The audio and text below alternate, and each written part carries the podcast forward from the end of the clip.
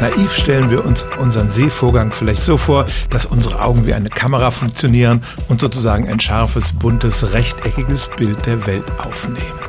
Aber das ist nicht der Fall.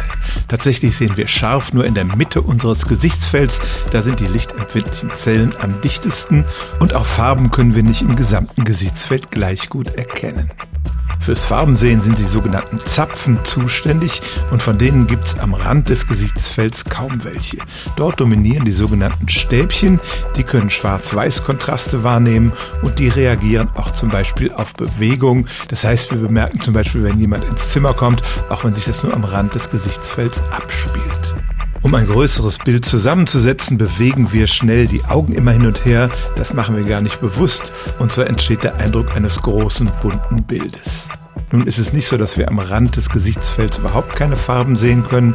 Die Zapfen sind am Rand der Retina einfach nur dünner gesät und deshalb brauchen sie einen stärkeren Reiz.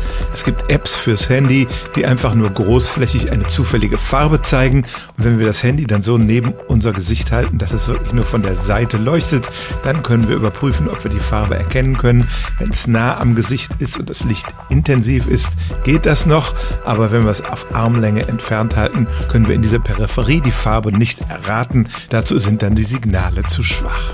Also es stimmt tatsächlich, dass wir am Rand des Gesichtsfelds kaum Farben erkennen können, nur sehr starke Signale erreichen uns, ansonsten müssen wir den Kopf drehen oder die Augen bewegen, um diese Farben wirklich wahrnehmen zu können.